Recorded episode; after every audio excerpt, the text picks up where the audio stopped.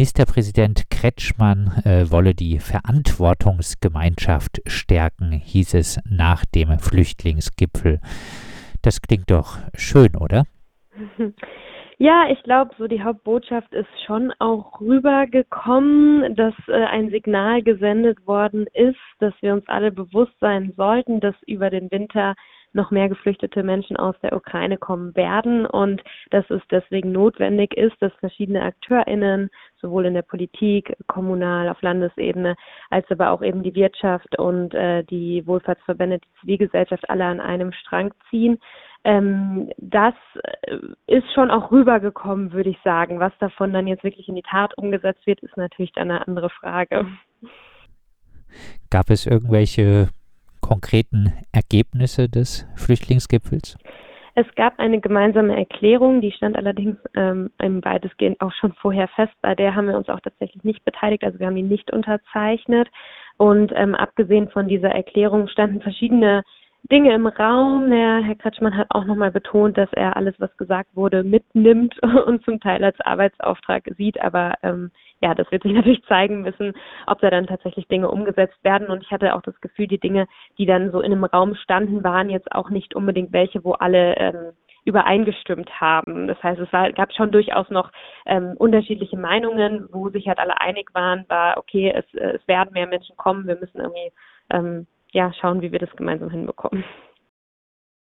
Warum hat der baden-württembergische Flüchtlingsrat die Erklärung nicht unterschrieben? Also unser Hauptkritikpunkt an dieser Erklärung war eigentlich, dass dieser, dass der Fokus halt sehr, sehr, sehr stark auf den Menschen aus der Ukraine liegt. Äh, natürlich ging es darum, zwar auch bei diesem Flüchtlingsgipfel, aber wir haben eben gefordert, dass ähm, auch noch Solidarität mit anderen Menschen ausgesprochen wird, dass nicht ähm, ja diese Zweiteilung in der Gesell in, unter den Geflüchteten, die es jetzt schon so ein bisschen gibt, dadurch, dass die äh, UkrainerInnen einfach ähm, rechtlich in eine andere Situation reinkommen, dass die nicht eben noch weiter befeuert und verstärkt wird. Und das wurde eben so ähm, nicht umgesetzt. Wir haben ähm, den Fokus, also der, diese Erklärung betont halt sehr, wie, wie, wie groß die Herausforderung für uns alle ist. Und es ist natürlich auch so, das kann man natürlich nicht ähm, totschweigen, dass es in manchen Kommunen, in manchen Verwaltungen jetzt gerade sehr, sehr viel zu tun gibt. Aber wir verstehen diese ähm, Migration oder auch diese Flucht, ähm, je nachdem, ob es jetzt um die Ukraine geht oder allgemein halt immer noch äh, weiterhin höchstens als eine Herausforderung, ähm, aber eigentlich eher als eine Chance und eben nicht als eine Krise, wie es doch so viele formuliert haben. Das wollten wir einfach nicht weiter unterschreiben. Die baden-württembergische Justizministerin äh, hat äh, kürzlich den äh, Stopp äh, des Bundesaufnahmeprogramms Afghanistan gefordert. Ähm, angesichts äh, der vielen Menschen, der aus der Ukraine kommt, äh, verständlich? Nee, absolut gar nicht. Das ist auch so ein bisschen unser Problem an dieser ähm, Krisenrhetorik. Also natürlich wird da äh, werden so im Endeffekt Menschenleben oder Schicksale von Menschen gegeneinander ausgespielt.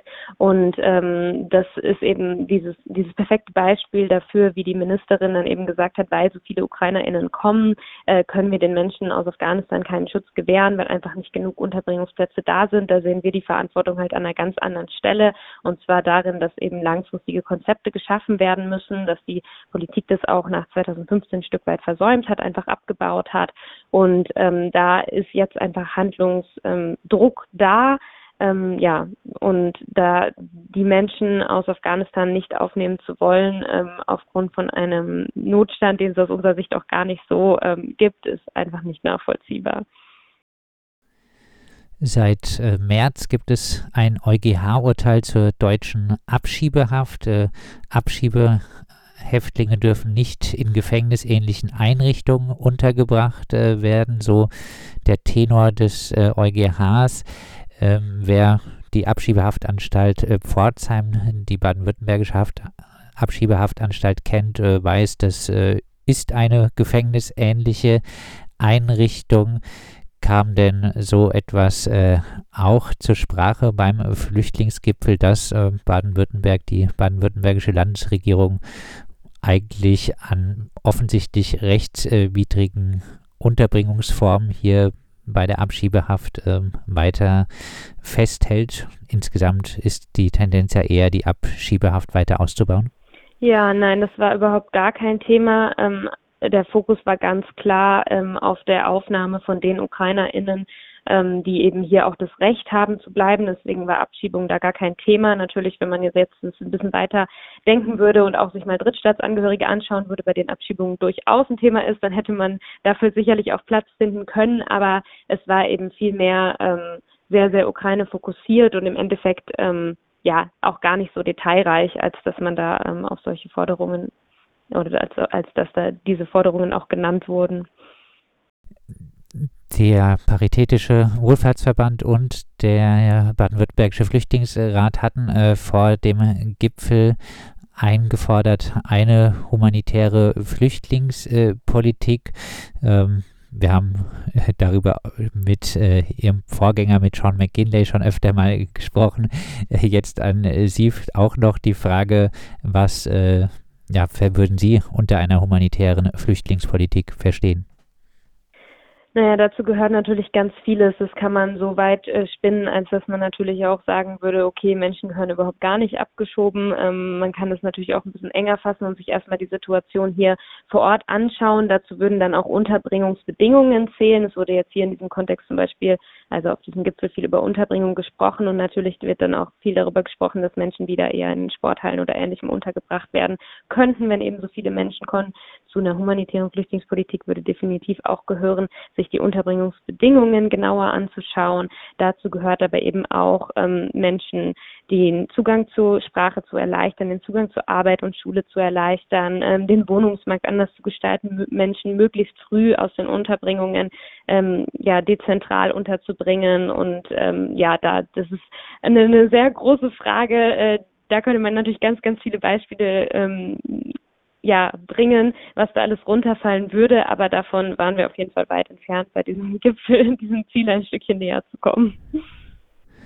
Ähm, bei der Unterbringung von äh, Geflüchteten könnten, äh, könnte da das Beispiel Ukraine-Flüchtlinge äh, vielleicht sogar ein äh, Vorbild sein. Immerhin äh, kommen äh, sehr viele Geflüchtete aus der Ukraine auch privat in Wohnungen unter.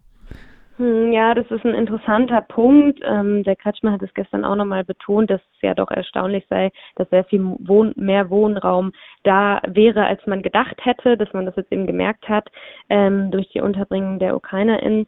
Wir sind da immer so ein bisschen vorsichtig, weil im Prinzip ist es eine staatliche Aufgabe, die Menschen unterzubringen und deswegen sollte diese Aufgabe auch nicht im Endeffekt bei Privatpersonen landen. Andererseits ist es natürlich so, dass in, gerade in größeren Städten äh, es auch extrem traurig traurig ist, dass es irgendwie leerstehende Wohnungen gibt und dass der Wohnraum nicht äh, ausgenutzt wird oder für viele nicht zugänglich ist. Insofern ist es natürlich ein, ein Vorbild oder ein, ein, gutes Beispiel, was man äh, nutzen könnte und zu sagen könnte, hey, der Platz ist doch da, wie können wir das jetzt aber auch staatlich ähm, schaffen, mehr Platz zugänglich zu machen oder irgendwie neue Konzepte auch kommunal dann zu entwickeln. Ähm, genau, da sehen wir die Verantwortung auf jeden Fall bei der Politik.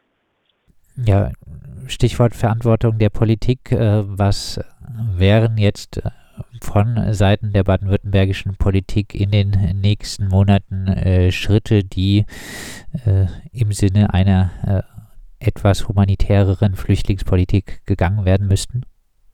Also ich meine, wir haben endlich ehrlich gesagt gerade ganz äh, ganz viele andere Themen neben der Ukraine ähm, auf dem Schirm. Dabei geht es jetzt zum Beispiel auch ähm, um das kommende Chancenaufenthaltsrecht und das betrifft die UkrainerInnen insofern, als dass wir eben die große Forderung haben, dass auch die das Personal der Ausländerbehörden aufgestockt werden muss, dass da halt mehr Kapazitäten ran müssen, ähm, weil die Personen einfach zum Teil monatelang darauf warten, dass sie überhaupt einen Termin bekommen, geschweige denn, dass sie dann äh, eine Aufenthaltserlaubnis oder ähnliches Ähnliches bekommen. Das betrifft auch die UkrainerInnen, aber aus unserer Sicht ähm, natürlich auch auf jeden Fall die Personen, die momentan eine Duldung haben und zu dieser Chancenaufenthaltsrecht ähm, nächstes Jahr in Frage kommen würde. Da haben wir auch noch das Thema, dass jetzt ähm, die vor, also für den 25a ähm, für Jugendliche und Heranwachsende ähm, eine eine Änderung es auf Bundesebene gab, dass diese Personen jetzt eine zwölfmonatige Vorduldungszeit brauchen. Auch da ähm, sehen wir ähm, ja Handlungsspielraum für die Landesregierung, da ein bisschen entgegenzuwirken und ähm,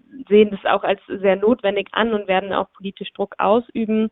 Ähm, genau, ansonsten glaube ich, dass hier tatsächlich, ähm, was die Unterbringung der Ukrainerinnen angeht, das Land vor allem finanziell unterstützen kann und die tatsächliche Umsetzung dann natürlich schon bei den Kommunen liegt, dann auch Plätze zu schaffen und ähm, ja, langfristige Konzepte zu entwickeln. Das wird natürlich auch Zeit brauchen, aber die Forderung haben wir jetzt schon.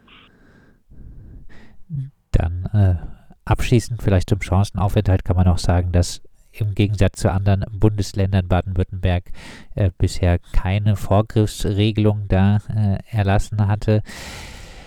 Ähm, ja, abschließend äh, wurde schon einiges dazu gesagt. Äh, trotzdem noch ein paar Worte. Gute Aufnahmebedingungen, wie würden die aussehen? Also besonders wichtig ist auf jeden Fall, dass die Personen relativ schnell ähm, umverteilt werden auf Kommunen, wo sie im, im Zweifelsfall dezentral, also am besten ähm, vor allem in Wohnungen möglichst frühzeitig auch untergebracht werden können. Äh, natürlich ist auch wichtig, eine, eine, eine, einen Anschluss zu Fachberatungsstellen möglichst früh zu haben, weil das trifft jetzt nicht die Ukrainerinnen, aber bei Personen, die Asylantrag stellen, eben auch schon vor der Anhörung Kontakte zu Fachberatungsstellen im Idealfall aufnehmen zu können, die sie eben da entsprechend vorbereiten können, dann natürlich ähm, im Zweifelsfall möglichst wenig Wohnsitzauflagen, sodass die Personen äh, möglichst flexibel sich auch von Ort zu Ort bewegen können. Denn die Wohnsitzauflage steht auf jeden Fall auch immer der Integration in den Arbeitsmarkt entgegen. Ähm, genau, das wären so äh, einige Forderungen in, in dem Bereich. Das sagt Maike Olszak vom Baden-Württembergischen Flüchtlingsrat. Wir haben mit ihr gesprochen anlässlich des Flüchtlingsgipfels, zu dem Ministerpräsident Kretschmann am Mittwoch, den 7. Dezember, eingeladen hatte. Und äh, wir äh, fragten, äh, was denn getan werden müsste, äh, jenseits von dem, was so auf dem Flüchtlingsgipfel verhandelt wurde.